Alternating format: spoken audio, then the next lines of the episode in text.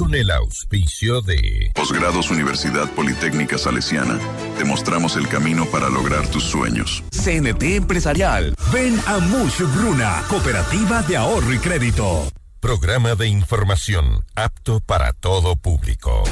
FM Mundo 98.1 presenta Notimundo a la carta. 60 minutos de información actualizada y entrevistas a profundidad. El mejor noticiero a la mitad de la jornada. Conducción, Gisela Bayona. Dirección de noticias, María Fernanda Zavala. Dirección general, Cristian del Alcázar Ponce.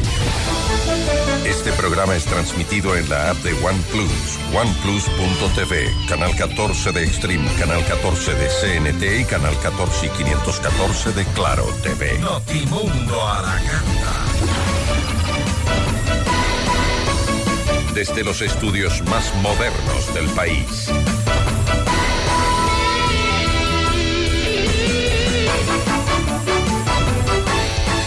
¿Qué tal? ¿Cómo están? Muy buenas tardes con todos. Siempre es un gusto poder acompañarlos con la información en Notimundo la Carta. Soy Gisela Bayona. Hoy en nuestros espacios de entrevistas conversaremos con Pablo Lucio Paredes, el es director del Instituto de Economía de la Universidad San Francisco de Quito. Hablaremos sobre la proforma presupuestaria 2024. ¿Podrá finalmente el gobierno salir de los aprietos económicos en los que se encuentra? Y también nos va a acompañar Walter Macías. Él es eh, ex juez de la Corte Nacional de Justicia. Con él conversaremos acerca de eh, las polémicas reformas al COIP que se debaten nuevamente en la Asamblea. Impunidad o más herramientas para la lucha contra el crimen organizado. ¿Qué es lo que está discutiendo en realidad la Asamblea Nacional? Bienvenidos. Titulares de Notimundo a la Carta.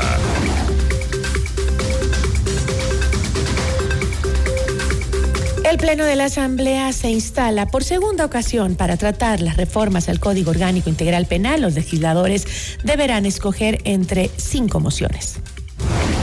La Corte Nacional de Justicia negó la apelación de la orden de prisión preventiva para el ex vicepresidente Jorge Glass, procesado por peculado en el caso Reconstrucción de Manabí. El Consejo de la Judicatura acepta las renuncias de los jueces Emerson Curipayo y José Segovia, investigados por delincuencia organizada en el caso Metástasis. Dictan prisión preventiva para alias Willy, cabecilla de la banda terrorista de los Tiguerones y quien lideró el ataque armado a TC Televisión. 22 allanamientos en Durán dejan seis heridos de las bandas delincuenciales de Latin King y los Chone Killers. El conductor de la furgoneta que se accidentó en el sur de Quito y dejó un fallecido y seis heridos dio positivo en la prueba de alcoholemia. Seis fallecidos y más de 27 mil personas afectadas a escala nacional dejan las fuertes lluvias. En lo internacional, contradicción en la cifra de fallecidos tras el colapso de una mina en Venezuela. Las autoridades rectifican que hasta el momento hay 16 muertos. Argentina cierra el Instituto Nacional contra la Discriminación, la Xenofobia y el Racismo como parte del plan de reducción del Estado del presidente Javier Milei. Notimundo a la carta. Buenas tardes y bienvenidos. Notimundo a la carta, una opción para mantenerse informado. Ahora las noticias. Esta mañana la Asamblea Nacional se instaló por segunda ocasión para retomar el debate sobre las reformas al Código Orgánico Integral Penal. En Notimundo al Día, Ramiro Vela, asambleísta por ADN, explicó que intentarán que se vote por bloques para que puedan pasar los artículos que considera beneficiosos para el país y se dejen fuera los que generan interés para ciertos partidos políticos hay cosas positivas para el país, hay herramientas que le permiten a los jueces administrar de mejor manera la justicia. Hay un tema simple, la famosa conciliación, porque antes teníamos delincuentes de 16, de 17 eh, oportunidades que ingresaban a la cárcel, porque conciliaban. En esta ley se elimina la conciliación máximo una sola vez ¿Qué quiere decir que los delincuentes ya van a saber que no pueden seguir robando a mano armada, así sea un celular, porque ya se elimina la conciliación? O sea, hay cosas positivas que le permiten al ciudadano darle más tranquilidad. Otra, otra reforma importante, porque a veces es, no se habla de aquello, el, el hecho de la legítima defensa, que antes sí estaba estipulado, pero tenía ciertos temas no claros. Si cualquier persona con un cuchillo, con, una, con un arma, entra a su casa, en un centro comercial o en la calle, intenta usted secuestrarle o asaltarlo, y usted en defensa lo hiere o lo mata, usted ya no es responsable. Claro, hay que hacer un proceso de investigación, pero dice claramente la ley este tema. Archivar la ley totalmente sería archivar lo malo y archivar lo bueno. Previo a la instalación de la sesión, el, asamble, el asambleísta independiente Fernando Jaramillo aseguró que propondrá una votación por artículos. Hemos presentado una moción dirigida al presidente de la Asamblea, Henry Crossley, en la cual solicitamos que en este informe para segundo debate del Código Orgánico Integral Penal, esta sea tratada artículo por artículo.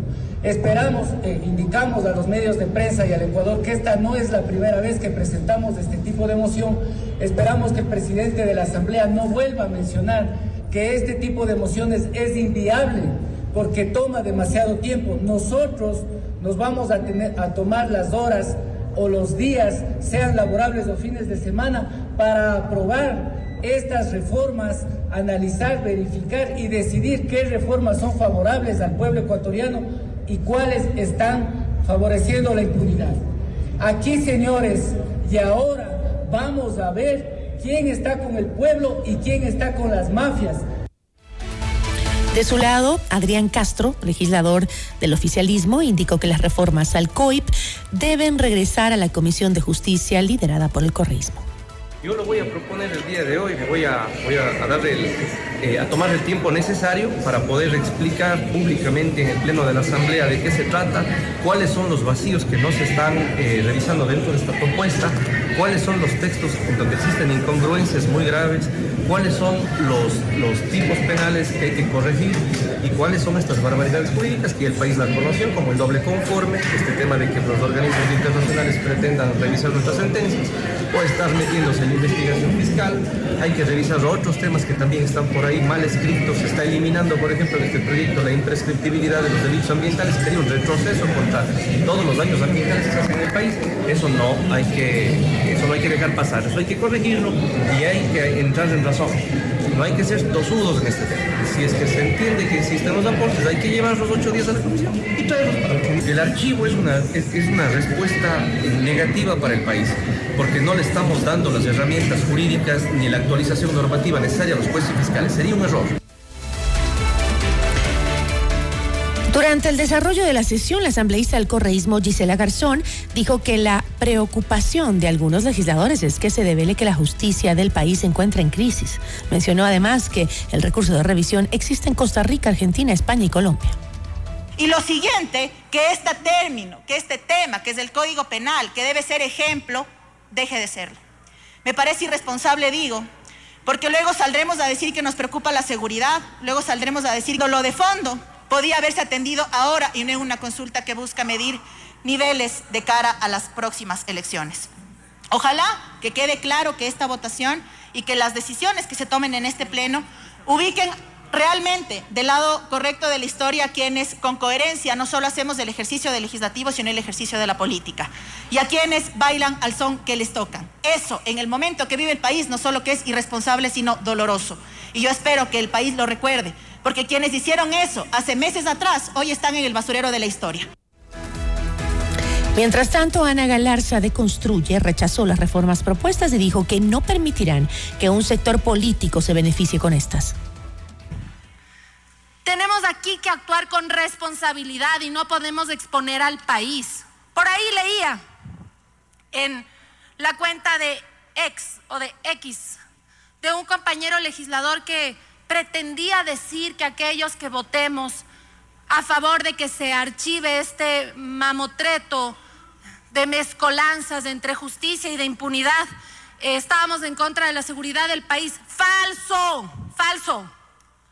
Nosotros aquí estamos a favor de que no nos pasen gato por liebre para que después no digan los comisionados que les han hecho votar sin saber, que no habían leído, que no sabían qué pasó. Miren, los legisladores de aquí no somos ningunos niños y ningunos ingenuos. Aquí no venimos a votar sin saber lo que estamos votando. Y no vamos a permitir que pongan nuevamente un caramelo de cianuro. La primera moción que deberá ser votada es la, de la Revolución Ciudadana. Fernando Cedeño, presidente de la Comisión de Justicia, propuso que el paquete de reformas se vote en dos bloques. El primero con las reformas sobre el aumento de penas y la creación de nuevos tipos penales. En el segundo eh, paquete constan los artículos polémicos como el levantamiento de la reserva de las investigaciones de la Fiscalía o un nuevo requisito para la revisión de sentencias que eh, beneficiaría directamente al expresidente Rafael Correa. Una tercera opción es la que planteará la bancada oficialista de Acción Democrática Nacional, ADN, que busca excluir de las reformas cerca de 15 artículos, especialmente los referentes al incremento de penas para delitos como sicariato, extorsión o el secuestro. Si eh, ninguna de las opciones tiene apoyo, se podría proponer el archivo de la ley y que vuelva a ser tratada de cero. La quinta moción que se presentó fue la del asambleísta del movimiento Construye, Jorge Peñafiel, con fecha 15 de febrero. Él propone archivar el informe para segundo debate del proyecto de ley orgánica reformatoria al Código Orgánico Integral Penal presentado por la Comisión Especializada Permanente de Justicia y Estructura del Estado. Notimundo a la carta. Información oportuna al instante mientras realiza sus actividades al mediodía.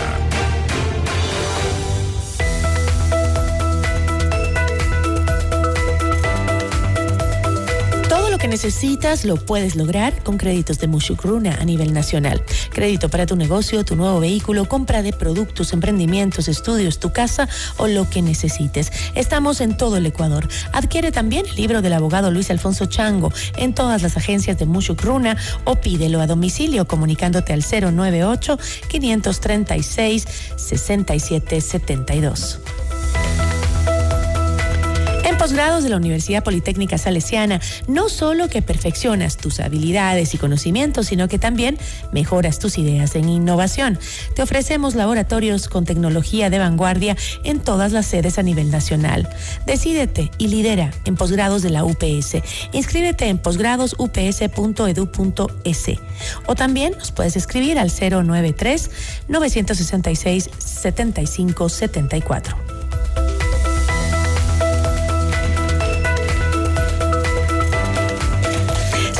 Móvil Empresarial te ofrece la mejor y más grande cobertura de red móvil LTE en todo el país. Disfruta de una navegación inigualable dentro y fuera de tu empresa con conexiones de alta calidad y máxima capacidad.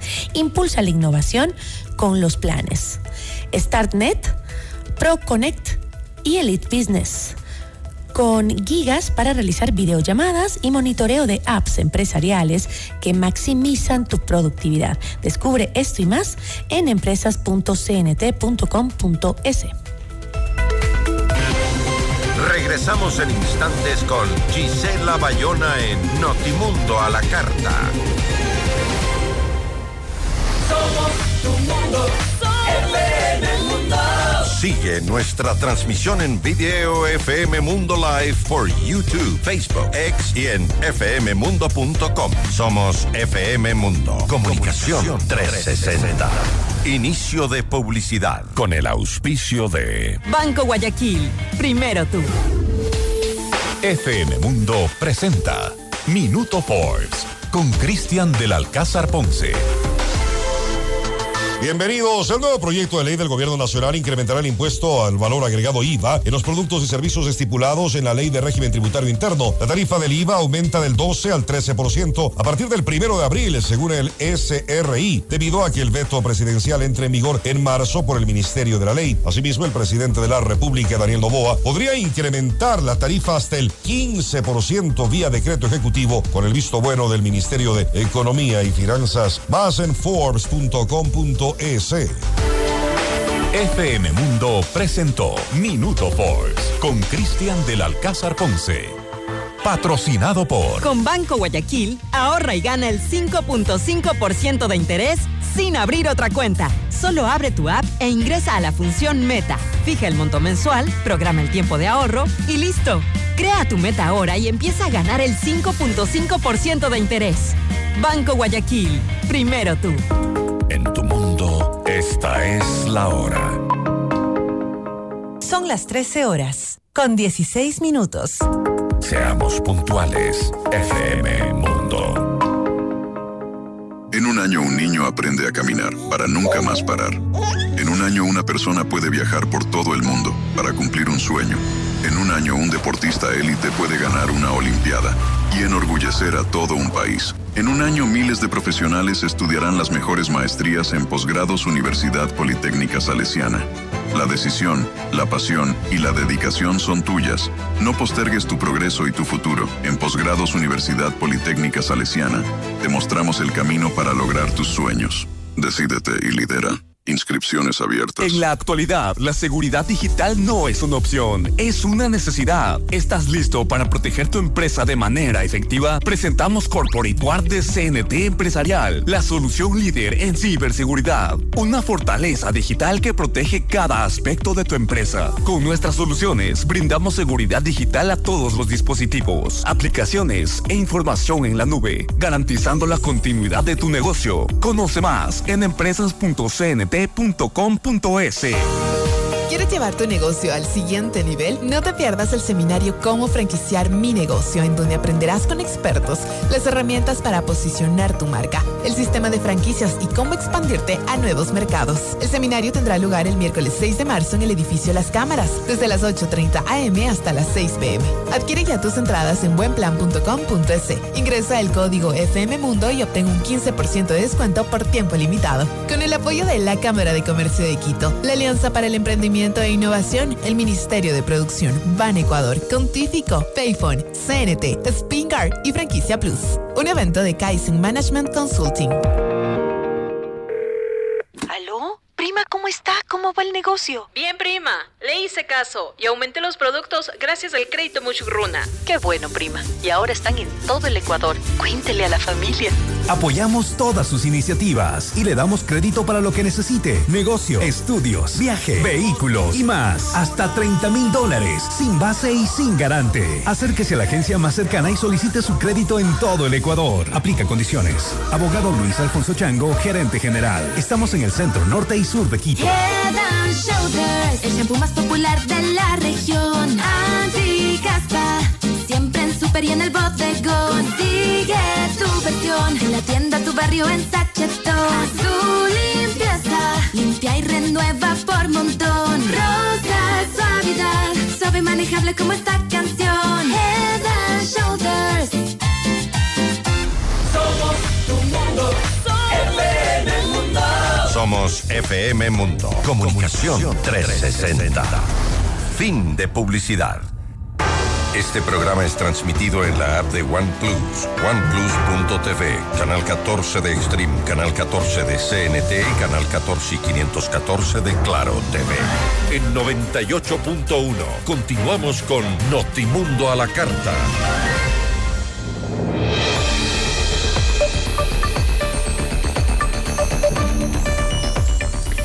35.536 millones de dólares necesitará el gobierno de Novoa para sostener los gastos del Estado este 2024. Los eh, ingresos del país son comparables con lo señalado en el presupuesto general del Estado. La entrevista a la carta, en diálogo directo con los protagonistas de los hechos. Nos acompaña Pablo Lucio Paredes, él es director del Instituto de Economía de la Universidad San Francisco de Quito. Eh, ¿Cómo está? Muy buenas tardes, gracias por acompañarnos. Hola Gisela, un gusto, ¿cómo estás? Y saludo a la gente que nos, que nos escucha. Pues ya que vamos a hablar del presupuesto, debo decirte algo que tal vez suene un poco políticamente y económicamente un poco incorrecto, es que la verdad a mí el presupuesto del Estado no me, no me, este y cualquiera en general, la verdad no me importan mucho. porque no creo que reflejan mucho la realidad, no creo que reflejan visiones estratégicas, eh, se pone una cantidad de cosas que luego no hay o no se pone cosas que se debe poner. Entonces, la verdad, a mí no me, no, no, no, yo no le veo con demasiado interés al presupuesto, yo más bien prefiero tomar lo que sucedió en el año 2023 y en base a eso hacernos la pregunta de lo que fue el 2023, cómo será el 2024. Más allá del presupuesto, creo que es una manera más realista de mirar las cosas. Pero en todo caso, hablemos del presupuesto, por supuesto. Eh, eh, entiendo su preocupación, pero este hablar del 2023 es hablar de qué? Porque a la final el gobierno de eh, Guillermo Lazo había presupuestado un presupuesto y a la final no, no logró ejecutar ese presupuesto. Entonces, ¿por qué no, por qué no empezamos mejor planteándonos cómo se establece este presupuesto? Esto, ¿no? Está, eh, eh, eh, ¿Se genera con la, con la previsión del ejecutado el año anterior? ¿Cómo, cómo se lo plantea? Claro, claro, se, se, parte de lo que se ejecutó del año anterior y luego a partir de eso se hace una serie de hipótesis sobre la economía y una serie de hipótesis sobre lo que pueden ser los ingresos, lo que pueden ser los gastos, lo que puede ser el financiamiento y ahí se llega a una nueva estructura. Y lo que yo creo que sí debemos eh, enfocarnos es que el gasto es del orden de 24, 25 mil millones y entonces cuando hablamos del presupuesto, no creo que debemos decir un presupuesto de 34 mil millones, sino un presupuesto de 24, 25 mil millones de gasto. Ahora, ¿por qué te decías, Gisela, que hay una serie de cosas que no están ahí, que hacen que para mí el presupuesto no tiene, no tiene tanto valor? Este y cualquiera, yo no estoy hablando en particular de este, siempre sucede lo mismo, ¿no? Por ejemplo, hay 4 mil, 5 mil millones de atrasos del año pasado que, que, que, vienen a este año. ¿Dónde están esos 4 o 5 mil millones? ¿No? Y es un platal, entonces, ¿dónde están? Luego sabemos que asimismo va a haber atrasos del año 24 al año 25, ¿no? Eh, ¿Eso se pone ahí? No, no se pone, obviamente. Nadie pone y dice, sabes que me voy a atrasar en, en 3 mil o 4 mil millones al año próximo, pero eso es un tema fundamental, ¿no? Y eso tampoco está. Luego se dice en materia de deuda que vamos a pagar alrededor de 5 mil millones de deuda en, deuda interna y deuda externa, 5 mil millones de capital, y que vamos a conseguir 6 mil millones adicionales. O sea, vamos a conseguir 11 mil. Con esos 11 mil pagamos 5 y nos sobran 6. Me parece que es una cifra eh, o sea, ojalá no se consiga, porque quiere decir que el país se sigue endeudando locamente, pero no veo qué pueden ser esos, esos 6 mil de financiamiento, a no ser que alguien diga, bueno, es que parte de esos 6 mil es justamente lo que tú vas a atrasarte y no pagar para el año próximo. Luego se habla ahí de, de alrededor de 3 mil millones de dólares que se van a conseguir eh, en, el campo petrolero Sacha, en el petróleo, en CNT, en las telefónicas, una serie de cosas. Se van a conseguir 3 mil millones de dólares en eso, dudo mucho. Entonces, el rato que tú vas sumando todas esas cosas, uno dice, entonces, eh, ¿por qué, ¿por qué le voy a dar importancia al presupuesto si puede pasar cualquier cosa? Ahora, este, eh, por ejemplo, el presidente Daniel Nova firmó este decreto 171 con el que eh, declara la excepcionalidad para financiar el gasto de salarios para la salud, educación y justicia con ingresos no permanentes como la deuda. ¿Qué significa para el país que su gasto corriente se pague con deuda? Mira, es lo mismo que te pasaría a ti. Tú dices, mis, eh, normalmente tú debes financiar gastos eh, de inversión con, ah, con deuda, eh, porque la inversión normalmente te genera en el futuro réditos con los cuales tú puedes pagar la deuda. El gasto corriente no te genera réditos directamente que con los cuales tú puedes pagar la deuda. Entonces lo que estás diciendo es, yo voy a financiar gastos corrientes que no generan réditos, entonces no voy a tener eh, el, dinero para en el futuro pagar esa deuda. Por eso se trata de evitar que con deuda se paguen gas corrientes. Ahora, no es la primera vez que, que en el Ecuador se hace eso ya se ha hecho en oportunidades anteriores, no me acuerdo exactamente en qué años, ya se ha hecho, y tú sabes que estas cosas se van volviendo una costumbre, ¿no? Como ya lo haces alguna vez, luego lo haces una segunda, y luego dices que es excepcional y lo haces una tercera vez, es como cuando nos cobran impuestos, eh, y te dicen, va a ser solo por una vez que te cobro este impuesto, pero ya van como 10 veces que te cobran por primera, por primera vez. Entonces, todo esto se va volviendo malas costumbres en el Estado. Entonces estamos en una pésima situación fiscal. El otro tema que no consta en la proforma presupuestaria, porque obviamente la proforma fue hecha antes de que se aprueben estos últimos impuestos, ¿no es cierto? Y entonces eh, tú dices, bueno, entonces ¿cómo le puedo dar, cómo puedo analizar la proforma si tampoco estoy viendo cuáles van a ser los ingresos de, de, los impuestos que ya están, que ya están aprobados? Entonces eso también te distorsiona. O sea, dentro, dentro de este presupuesto, ¿no? se puede incluir todavía los ingresos eh, que tendrá el Estado por el aumento del IVA y las contribuciones aprobadas por la Asamblea Nacional, entonces, ¿no? No, yo entiendo que no, porque hay un proceso legal que todavía no se termina, tiene que estar publicado en el registro oficial y ya la, la proforma ya se le mandó a la Asamblea hace unos días, entonces no estaba, no, no podía estar incluido, pero te digo, eso también te distorsiona el presupuesto porque tampoco sabemos cuánto está previsto por, por ese lado. Por eso decía Gisela, yo prefiero mirarlo de una manera más sencilla. Yo digo, el año 2023 tuvimos un déficit, un poco más, un poco menos, no importa, del orden de 5 mil millones de dólares, un poco más. El déficit, perdón, a eso hay que agregar, eh, perdón, y entonces el déficit el año pasado fue alrededor de 5 mil, este año también va a ser alrededor de 5 mil y pico. estamos hablando de 5 o 6 mil millones. A eso hay que agregarle los 4 mil millones de atrasos que no pagamos el año pasado. Entonces, 6, 5, 6 más 4, ya estamos alrededor de 10.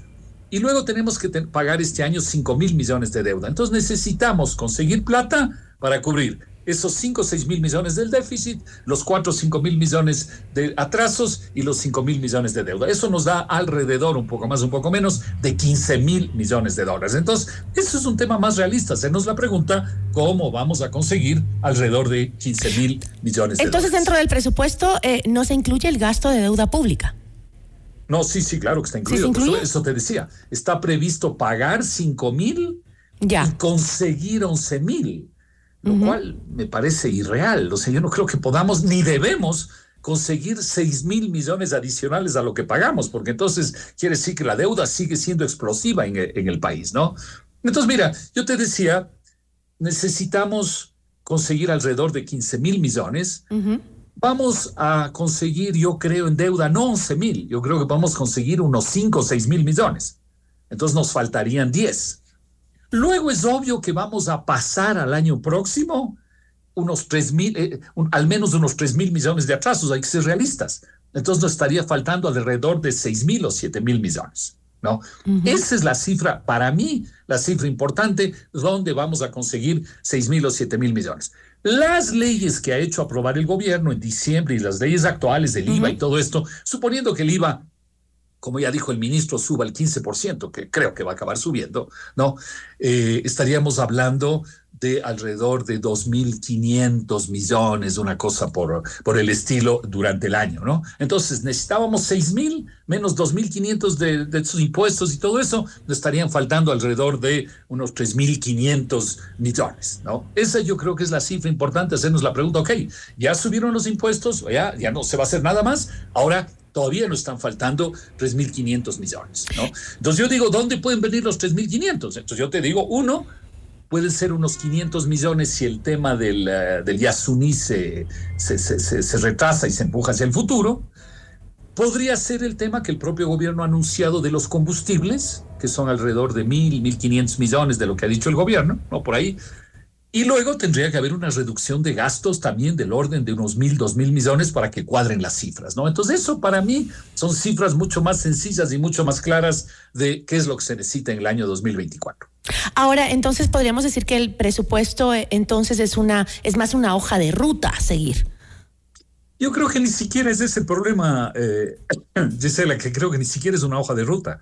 Creo que, y ya te digo, no este presupuesto, yo no estoy criticando al actual presupuesto, uh -huh. ni al ministro, ni mucho menos, eh, no importa, es de general. El gobierno simplemente lanza cifras ahí de una serie de cosas para poder tener la aprobación del, del, eh, del, de la Asamblea, pero luego la realidad es bastante diferente, ¿no? Eh, entonces ni siquiera te digo es una hoja de ruta. Eh, es que no, se entiende y no está muy claro eh, cómo eh, cómo plantean este incremento en el presupuesto a pesar de los anuncios del gobierno y todo lo que sabemos de la pésima situación fiscal que ha significado incluso la, las reformas que, que, que, usted mencionó, el aumento del IVA y, y demás impuestos que se han incorporado. Claro, ese es un gran problema, porque por eso yo te decía los números que podrían cuadrar los números del 2024, pero con una reducción de gastos. Uh -huh. Y lo que vemos en el presupuesto es que es, se está planteando un aumento de gastos. Entonces, ahí hay, un problema, hay una discrepancia muy fuerte. Y uno dice, caramba, lo que necesitamos es reducir gastos para que cuadren las cifras y aquí se está planteando un aumento. E incluso a veces los gobiernos ponen aumentos que luego, como tú mismo decías al inicio, no se, no se cubren, no se ejecutan los presupuestos, una serie de cosas, pero realmente lo que necesitamos es también reducir gastos para que cuadren las cifras, ¿no? Entonces, por eso decía, entre deuda que consigamos, atrasos que mandemos para el año 2025, eh, bueno, los impuestos que ya se, que ya se han dado, digamos así, eh, luego, eh, algo respecto a los combustibles, algo respecto al Yasuní. A pesar de todo eso, todavía tenemos un hueco que se tiene que cubrir con reducción de gastos. Es decir, las proyecciones entonces no son claras, ¿no? Porque este, estamos planteando el presupuesto sobre condiciones variables. Mira, no son claras y no quiero llevarte por la ruta de lo que yo pienso, como te dije al inicio, de que para mí el presupuesto no me, no me importa mucho. Bueno, para eso es que le invitamos, ¿no? Para analizarlo justamente. Sí, sí, sí, sí, pero por eso para que nos diga lo que usted piensa. Mucho porque tiene tantas cosas que son irreales, este y cualquier presupuesto del Estado, que en realidad a mí el presupuesto nunca me ha importado mucho. Para mí las proyecciones que yo te hacía me parecen más reales, ¿no? Que lo que dice el presupuesto y me parece que son más útiles para entender cuál es la situación fiscal. Es decir, entonces, según su criterio, vamos a seguir en las mismas condiciones. No es que se prevé eh, que vamos a mejorar. Según mí, yo, eh, a ver, el tema fiscal es uno de los tantos temas de la economía. La economía no es que vive del tema fiscal, es un, elemento entre, tantos. Pero el tema fiscal, como yo te decía, se lo puede poner en orden con deuda, con atrasos, con los impuestos que se han dado, con el tema de los combustibles, que todavía no sabemos si se hará o no se hará, y con una reducción de gastos. Es decir, yo te diría, queremos que en el año 2024 cuadren las cifras fiscales, más allá de lo que diga el presupuesto, la realidad es que vamos a necesitar el tema de combustibles y vamos a necesitar una reducción de gastos. Y el Yasuní. y explotar el Yasuní. ¿Cómo? Y explotar el Yasuní. Ah, y también el tema del Yasuní que mencionamos, claro. sí. Bueno, veamos entonces qué pasa y pongámosle los mejores deseos a, lo que va a suceder en la economía del país para, para este año. Le agradezco muchísimo. Listo, gracias Isela. Un abrazo a todos. Una buena tarde. Nos acompañó Pablo Lucio Paredes, director del Instituto de Economía de la Universidad de San Francisco. Notimundo a la carta. Información oportuna al instante mientras realiza sus actividades al mediodía.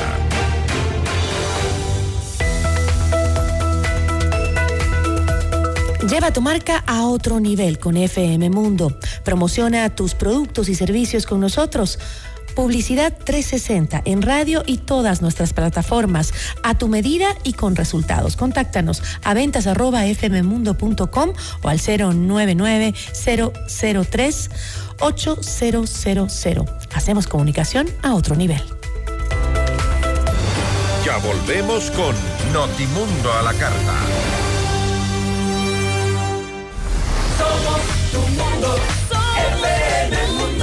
Mira nuestros mejores contenidos. Suscríbete gratis a nuestro canal de YouTube FM Mundo Live. Somos FM Mundo. Comunicación 360. Inicio de publicidad. En tu mundo, esta es la hora. Son las 13 horas, con 34 minutos. Seamos puntuales, FM Mundo. ¿Buscas la mejor cobertura móvil LTE para tu negocio? CNT Móvil Empresarial tiene la solución. Ofrecemos conexiones de alta calidad y máxima capacidad. La mejor navegación dentro y fuera de tu empresa. Llegas para realizar videollamadas, monitoreo de apps empresariales que maximizan tu productividad y llamadas ilimitadas a fijos y móviles. Impulsa la innovación con los planes StartNet, ProConnect y Elite Business. Conoce más en empresas.cnt.com.es. Somos el mejor aliado este 2024 para tu empresa, negocio y emprendimiento. Cumplimos tus objetivos y nos ajustamos a tu presupuesto con publicidad 100% efectiva. Contáctanos ya a ventas@fmmundo.com. WhatsApp 099 003 8000. Somos FM Mundo. Comunicación 360. En Marathon siempre queremos darte lo mejor, pero no nos decidimos si darte el segundo artículo a mitad de precio o el tercero gratis. Así que mejor te damos los dos. Por eso ven a Marathon y encuentra los mejores beneficios para ti con el segundo artículo a mitad de precio o tu tercer artículo gratis en mercadería seleccionada. Nosotros ya decidimos. Ahora te toca decidir a ti lo que más te gusta en Marathon. Te esperamos en todas las tiendas a nivel nacional. Aplican términos y condiciones. Promoción por tiempo limitado. En CIME Sistemas Médicos contamos con ocho centros de medicina ambulatoria y más de 40 especialidades para tu bienestar. Agenda tu cita en Quito y Manta llamando al 02-501-9400 en nuestra página web www.cime.com.es o en nuestra nueva app CIME. Encuéntranos ahora también en CCI y Ticentro Shopping. Tu salud es nuestra prioridad. CIME te cuida. Indoauto, el concesionario Chevrolet con más de 50 años de trayectoria, combina experiencia e innovación para brindarte el respaldo y la asesoría que necesitas. El Indu Territorio es confianza, garantía y servicio personalizado. Encuentra una agencia Indoauto a cada 150 kilómetros entre Quito y Guayaquil. Descubre el Indu Territorio y vive la mejor experiencia en ventas y servicio. En Indoauto tenemos un Chevrolet para todos. Visita nuestra agencia en Quito, ubicada en las Naciones Unidas 1780 y América. Somos Somos FM Mundo. Comunicación 360. Fin de publicidad. Le invitamos a escuchar nuestro siguiente programa. 14 horas. Café FM Mundo. Con Nicole Cueva, Carla Sarmiento y Marisol Romero. Este programa es transmitido en la app de OnePlus, oneplus.tv, canal 14 de Extreme, canal 14 de CNT y canal 14 y 514 de Claro TV. En 98.1 continuamos con Notimundo a la carta. Notimundo a la carta, una opción para mantenerse informado. Ahora las noticias.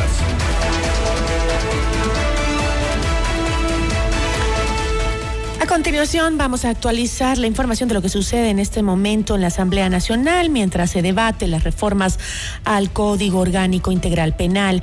Le contamos que el asambleísta del Partido Social Cristiano Vicente Tayano arremetió contra el bloque de Construye y aseguró que se ha buscado dañar la reforma. La comisión aprobó un informe que tiene errores por unanimidad, pero ese informe llegó al Pleno.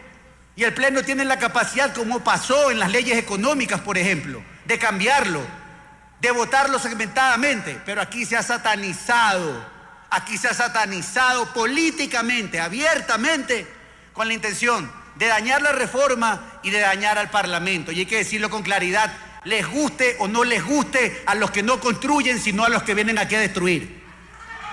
Así de claro. Así de claro. Presidente. Silencio, señores. Silencio. Señores, Presidente. orden en el Parlamento. Los hemos escuchado ustedes también, Finalmente. señores. Orden, por favor. Orden, por favor. Los gritos no le van a resolver el problema al Parlamento.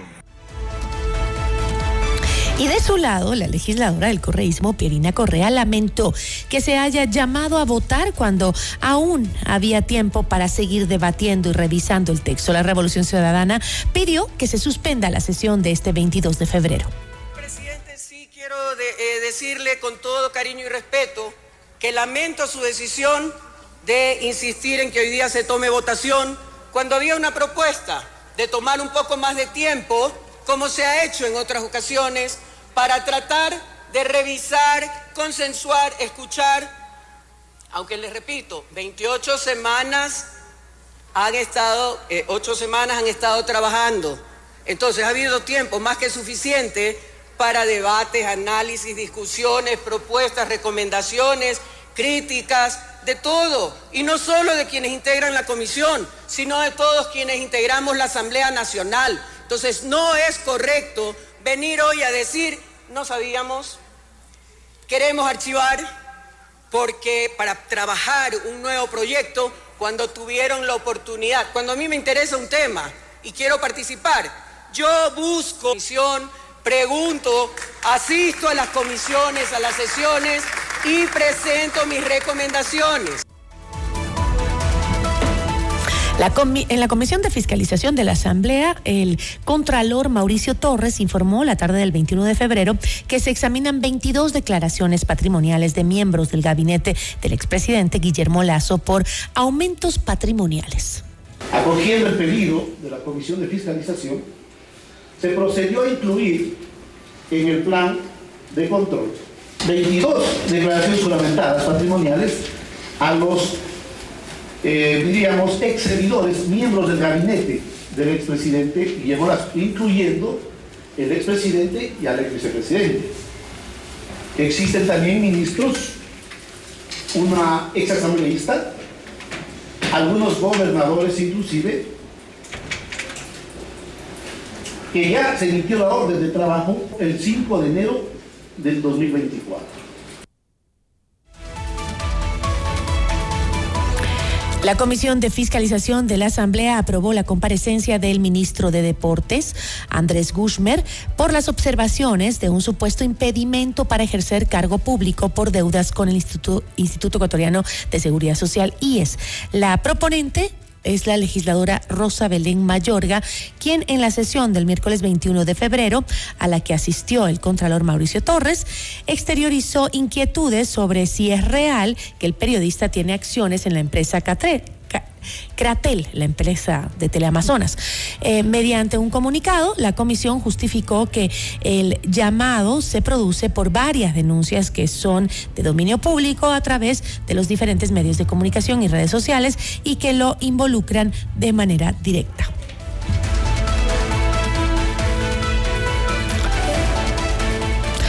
Los jueces de la Corte Nacional de Justicia, Felipe Córdoba, Daniela Camacho e Iván Saquicela, resolvieron declarar improcedente la apelación a la medida cautelar de prisión preventiva que solicitó el ex vicepresidente Jorge Glass, procesado por peculado en el caso Reconstrucción de Manabí. El 5 de enero pasado, Glass y Carlos Bernal, exsecretario del Comité de la, para la Reconstrucción, recibieron una orden de prisión preventiva dentro del proceso penal por el delito de peculado.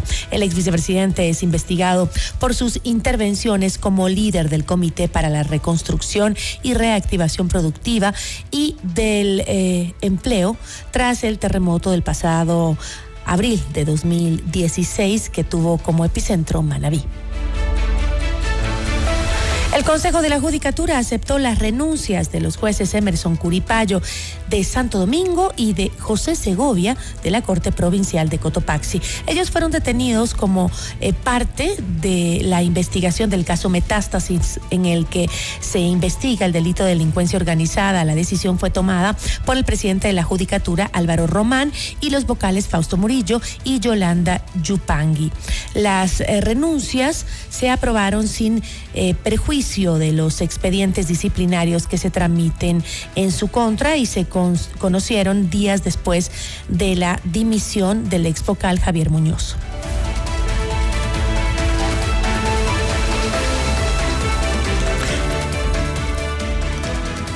A actualizar la información de lo que sucede a esta hora en la Asamblea Nacional.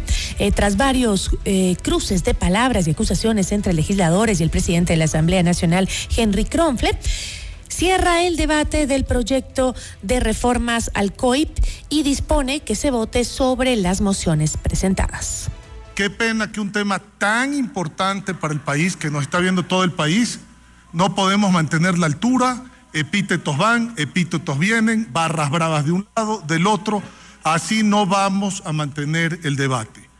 Por lo tanto, cierro el debate y señor, señor secretario me va a informar cuánta, un ratito, por favor.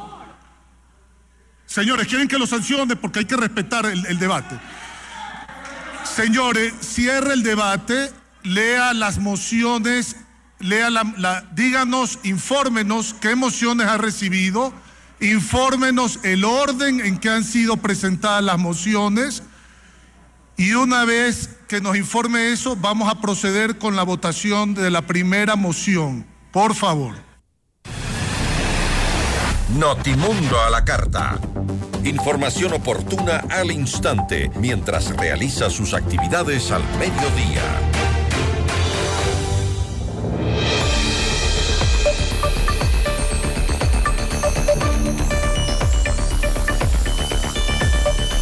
Bueno, como escuchábamos al presidente de la Asamblea Nacional, Henry Kronfle, pues se cerró el debate, este debate por una eh, que se da por segunda ocasión en la Asamblea Nacional para analizar las polémicas reformas al Código Orgánico Integral Penal. Van a proceder a la votación de las mociones y ¿Qué es lo que se está tratando realmente en la Asamblea? ¿Impunidad o más herramientas para la lucha contra el crimen organizado? La entrevista a la carta, en diálogo directo con los protagonistas de los hechos. Está con nosotros eh, Walter Macías, ex juez de la Corte Nacional de Justicia. Eh, doctor, ¿cómo está? Muy buenas tardes. Gracias por estar con nosotros. Buenas tardes, Gisela, y a la audiencia, gracias por la invitación. Este, Escuchábamos al presidente de la Asamblea Nacional que acababa de cerrar el debate eh, con una serie de enfrentamientos ahí y ahora a, votar por cinco mociones, ¿no? Eh, poco o nada se ha hablado eh, em, en estos artículos sobre lo que realmente, cuál es el, el, real interés de la Asamblea Nacional, qué es lo que se está discutiendo realmente en este momento, la impunidad o realmente se está discutiendo herramientas para poder eh, ganarle esta lucha contra el terrorismo, contra las bandas organizadas a través de la justicia? Eh, gracias, Gisela. En primer lugar, para que la ciudadanía conozca, también estaba pendiente de la sesión de la Asamblea. En realidad se produjo la votación. Eh, la moción del asambleísta Fernando Cedeño no obtuvo los votos necesarios, ni la votación de la primera faceta del primer bloque, ni el segundo bloque. Esa moción ya quedó eh, sin efecto, fue desechada y eh, luego de esto se retiró esa bancada, ¿verdad?, eh, mayoritaria de la Asamblea y no pudieron continuar con la sesión para tratar la nueva moción que se proponía para tratar cuatro bloques, en cuatro bloques las propuestas de reforma y se suspende la sesión. Es decir, que en primer lugar la ciudadanía tiene un aliciente de que la forma en que se trataba de abordar estas reformas, ¿verdad?, que tienen un contexto no jurídico, eh, no han sido aprobadas en, razón eh, de la propuesta presentada por la Asamblea Ahora bien, eh, respecto de aquello, ¿qué es lo que ocurre con estas, estas reformas que igual todavía están en discusión, puesto que se suspende únicamente la Asamblea y se pretende tratar de otra forma las mismas? Se, se, introducen, ¿verdad?, causales de revisión, como ya lo conoce la ciudadanía y en algún momento lo abordamos también contigo en el último espacio de Isela, el hecho de que existan causales de revisión que eh, promuevan, ¿verdad?, eh, una suerte de eh, beneficio, podría ser en primer lugar, como ya lo han matizado de otra forma, de forma general, para varias personas sentenciadas que tienen sentencia condenatoria, pero sin embargo, por el matiz político que se le da dentro de la Asamblea, beneficiarían a ciertos sectores sin acá dentro de la misma. Es decir, en este caso, a quienes están afectados políticamente y no pueden participar en los próximos comicios electorales, o quienes han pretendido de una u otra forma presentar recursos de revisión que no han sido atendidos con las causales que actualmente existen. ¿Por qué decimos esto? No olvidemos que se tratan de incluir en estas causales, ¿verdad?, de que las sentencias de la Corte Interamericana de Derechos Humanos o los pronunciamientos de organismos de derechos humanos eh, avalados por las Naciones Unidas sean vinculantes para que las sentencias de condena ya en firme, eh, en pocas palabras o palabras ordinarias, sean tiradas abajo, ¿verdad? Y esto no es posible, porque esto es una revisión de derecho y esto no procede en revisión. A ver, pero, pero doctor, la revisión de hechos. En, en la actualidad, hoy en día, una sentencia de la Corte Interamericana de Derechos Humanos no es ya vinculante para el Ecuador? Claro que sí es vinculante, pero ¿cuál es, cuál es, ¿qué es el efecto vinculante que tiene para el Ecuador?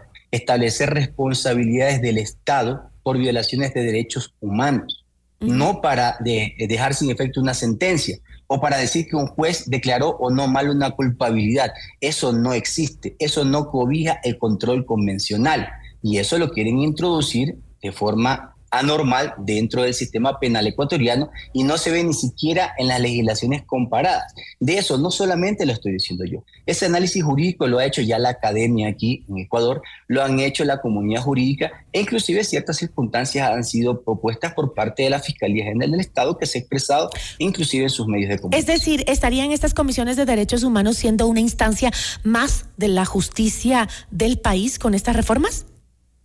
Claro, pretendía eh, violentarse la soberanía para que a través de estas sentencias, no solamente las sentencias de la Corte Interamericana, sino eh, en este caso los informes eh, o pronunciamientos de las comisiones de derechos humanos, se conviertan en otra instancia, ¿verdad?, para que se entrometan dentro de lo que es la independencia judicial y la sentencia en firme y se establezca que no existe una declaratoria de culpabilidad. Y este no es el fin. Además que se abordan circunstancias de derecho que no son admisibles en un recurso de revisión. Ahora, ¿se ha comprobado, a su parecer, doctor, que son reformas direccionadas para revisar la sentencia del caso Sobornos? Un poco más, un poco menos, ya lo expresé anteriormente. Eh, eh, si, no fuese así, no hubiera tanto énfasis. Eh, pude ver un poco lo acalorado del debate, que se basaba también en aquello.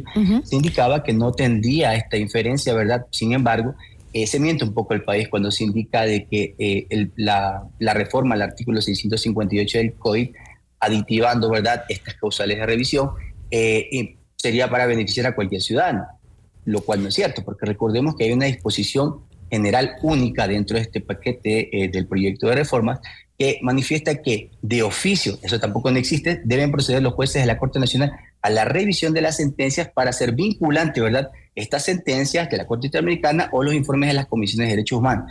Y de forma relevante, existen violaciones a la libertad o los derechos de participación política, esto debe hacerse de forma inmediata en un lapso no más allá de 45 días o un adicional de 30 días y con una sanción de destitución en caso de no hacerlo.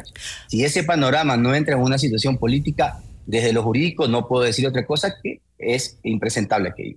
Pero ¿de qué manera podría caerse la sentencia que tiene el expresidente Rafael Correa? A ver, en este momento una sentencia como tal o cualquier sentencia de condena, ¿verdad?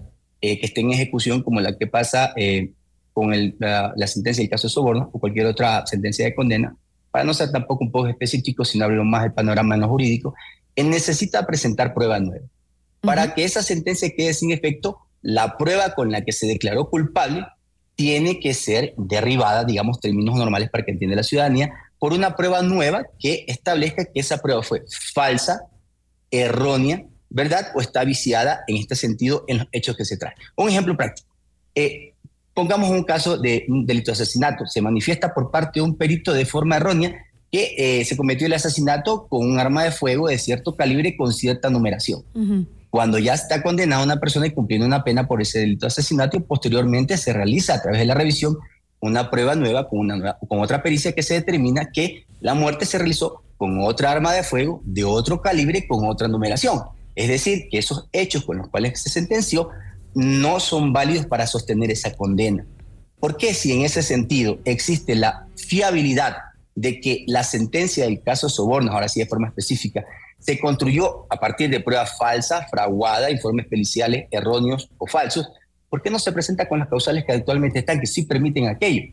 Sino que se quiere introducir circunstancias que no aportan o no, o no son viables en el ordenamiento jurídico y que sí violentan el derecho positivo interno y que desnaturalizan dentro del sistema penal la vigencia de eh, los eh, dictámenes, ¿verdad? La sentencia de la Corte Interamericana y los pronunciamientos de eh, los estamentos de derechos humanos, como se lo pretende hacer en este caso a través de las reformas que tiene la Asamblea en este momento.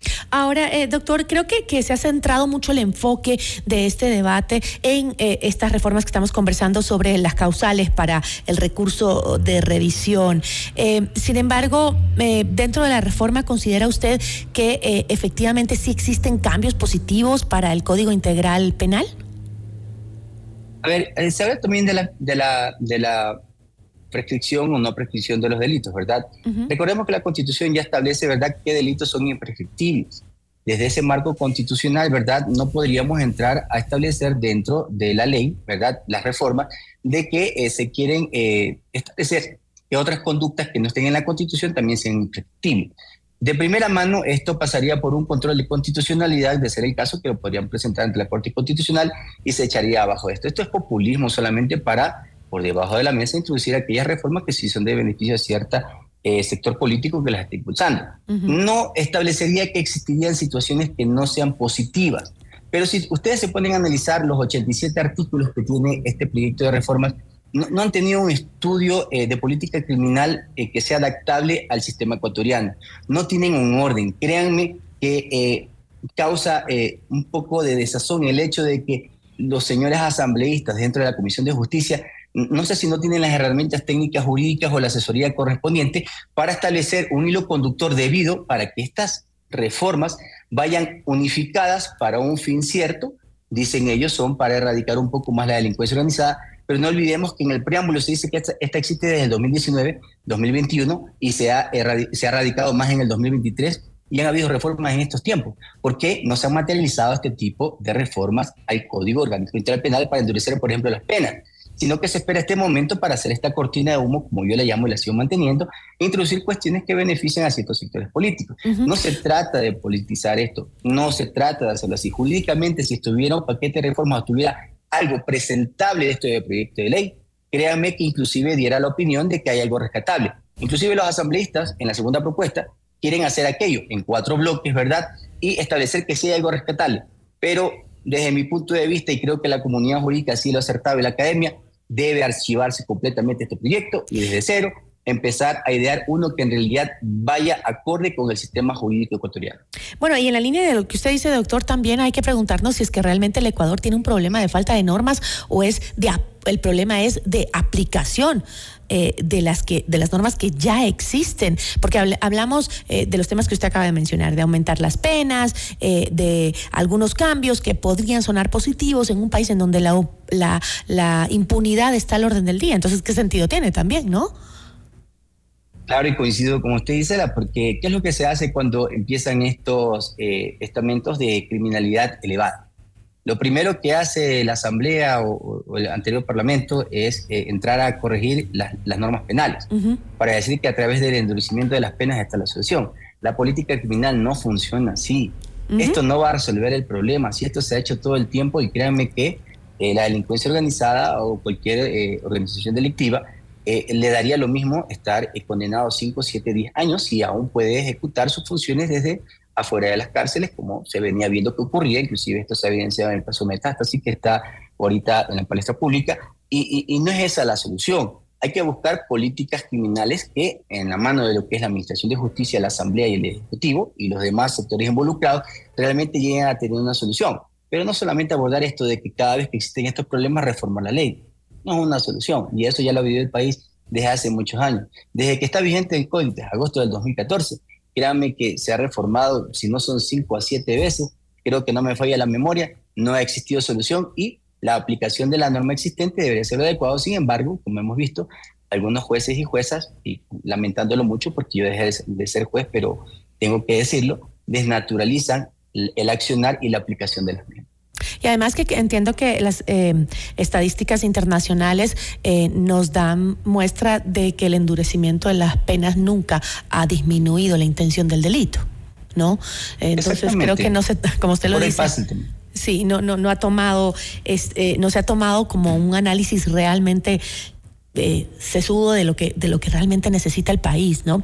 hablemos un poco de la tercera moción que se presentó, que había planteado el el el bloque oficialista de Acción eh, Democrática eh, Nacional, ADN, eh, que era dejar fuera la reforma a unos 17 artículos que el gobierno considera que estarían duplicándose porque ya serán tratados en la consulta popular que se desarrollaría en abril, ¿no? eso, eso implica que los ecuatorianos iremos a consulta popular por temas que tranquilamente podían llevarse dentro de la Asamblea Nacional. Sí, eh, no nos olvidemos que dentro del debate legislativo que se escuchó el día de hoy, eh, únicamente por cuanto eh, se terminó el debate por esta situación, estaba tornando álgida esta situación, solamente se presentaron formalmente dos mociones, ¿verdad? Por escrito, que fue la del asambleísta Fernando Cedeño, perdón, Fernando Cedeño, la cual no pasó en ninguna de las dos votaciones. Y la segunda, que es aquella que era establecerse en cuatro bloques, aprobar el proyecto eh, de reformas, eh, excluyendo, ¿verdad?, sí, a ciertas circunstancias que pueden duplicarse en, en el proyecto, eh, en el referéndum que está por darse, propuesto por el Ejecutivo. A ver, no, no, no, más bien que existe una, una, una, duplicidad. Yo creo que lo que se encuentra aquí es que el legislativo, a través de la Comisión de Justicia, quieren entrar en una confrontación con el Ejecutivo que tampoco es saludable. Por eso hablaba al inicio que las políticas criminales, ¿verdad?, que deben establecerse en el país, deben ir de la mano con los estamentos que pertenecen. No se trata de ver quién gana el trofeo a, poner en, boga eh, un, mecanismo penal para reducir la delincuencia. Porque si ya anticipadamente se conocía que el presidente había hecho esta propuesta y ha pasado por un filtro de la Corte Constitucional, quiere decir que tiene un aval esa carta de presentación para que sea el pueblo verdad ecuatoriano el que estime si es necesario o no eh, que esta, eh, este referéndum pase y estos tipos penales que se pretenden incluir o, estas reformas a la ley eh, estén en vigencia. Pero eso también pasa por la Asamblea por un ejercicio de falta de cultura jurídica. Insisto, eh, creo que eh, seguimos en lo mismo, puede que exista muerte cruzada, existan periodos legislativos 1, 2, 3, 4 en todos estos años. Yo soy un poco joven, como usted dice, Ela, pero creo que hemos visto que esto no cambia en las asambleas, siempre tienen pretensiones propias por las bancadas y no, no, no piensan jamás en el bienestar del país. Y creo que por ahí pasa un poco en esta pequeña discusión entre lo que es el Ejecutivo y el Legislativo y si le hace daño a la ciudadanía. Con eso me quedo, doctor. Muchísimas gracias. Gracias a usted y por la invitación siempre. Una buena tarde. Nos acompañó Walter Macías, ex juez de la Corte Nacional de Justicia. En Notimundo a la Carta es momento de realizar un recorrido por el mundo.